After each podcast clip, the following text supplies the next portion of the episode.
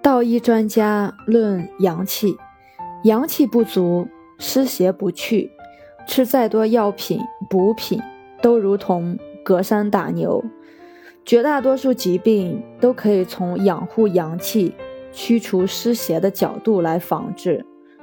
培固自身阳气，就是开启人体自愈大药、抵御病邪的不二法门。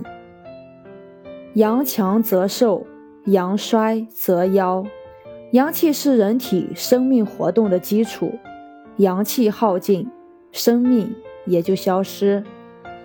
阴阳在人体是一个不可分割的整体，但各有侧重。阴气主要反映物质的一面，表现人的精气神；而阳气则突出反映能量，表现为各脏腑的功能状况。阳气足，则脏腑功能好。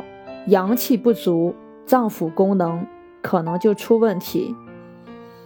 阳气好比人体的卫兵，它们分布在肌肤表层，负责抵制一切的外邪，保卫人体安全。百分之八十的现代人都阳气不足，只要能从“阳气”两字下手，那么大部分现代病就不会困扰人们，一切慢性疾病也会失去存在的温床。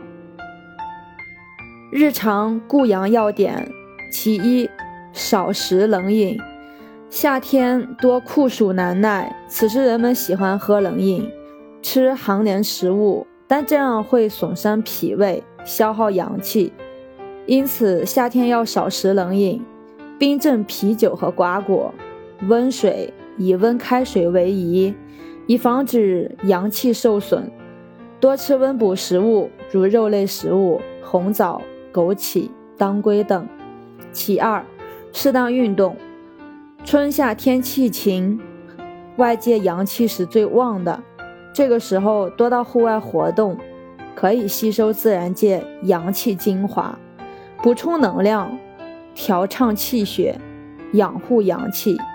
但如果运动过度，就会导致大汗淋漓，这样也易损阳气。其三，保暖避寒。有些人一到夏天就整天不离电风扇或空调，但过于贪凉，寒凉之气就会从人体皮肤、毛孔侵入人体，易伤肺、胃之阳气，导致呼吸道免疫力下降，细菌、病毒趁虚入侵。这里给大家推荐两个固阳妙招。首先，第一个，按摩涌泉穴，振奋一身阳气。道医认为，精从足底生，精指人体能量。足底有一个人体重要的穴位是涌泉穴。《黄帝内经》中说：“肾出于涌泉，涌泉者，足心也。”顾名思义，涌泉，肾经之气犹如源泉之水，来源于足下。涌出灌溉周身四肢各处，所以涌泉穴在人体养生、防病、治病、保健等各个方面显示出它最重要的作用。唐志明建议人们每天晚上洗完脚后按摩涌泉穴十五分钟左右，或按摩人体其他保健穴位，如足三里、关元、命门等，对健康都大有裨益。